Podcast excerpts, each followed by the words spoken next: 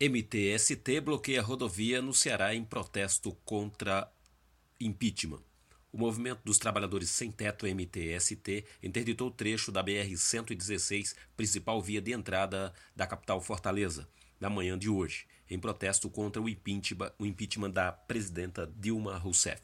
Os manifestantes fizeram uma barricada com queimas de pneus no quilômetro 8 da BR-116. A rodovia ficou interditada até as 9 horas da manhã depois da formação de mais de 5 quilômetros de congestionamento.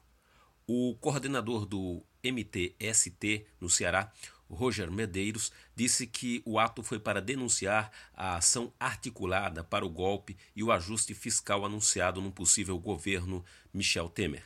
Segundo ele, o MTST não reconhece a legitimidade e legalidade desse possível governo.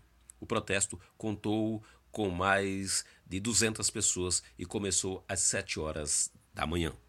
Outra ação, desta vez do movimento dos Sem Terra, o MST, ocupa desde a madrugada de hoje a sede do Instituto Nacional de Colonização e Reforma Agrária, o INCRA em Fortaleza. São mais de 500 sem terra no INCRA que avisam que só deixam a sede depois de terem atendidas nas, de serem atendidas nas questões da reforma agrária.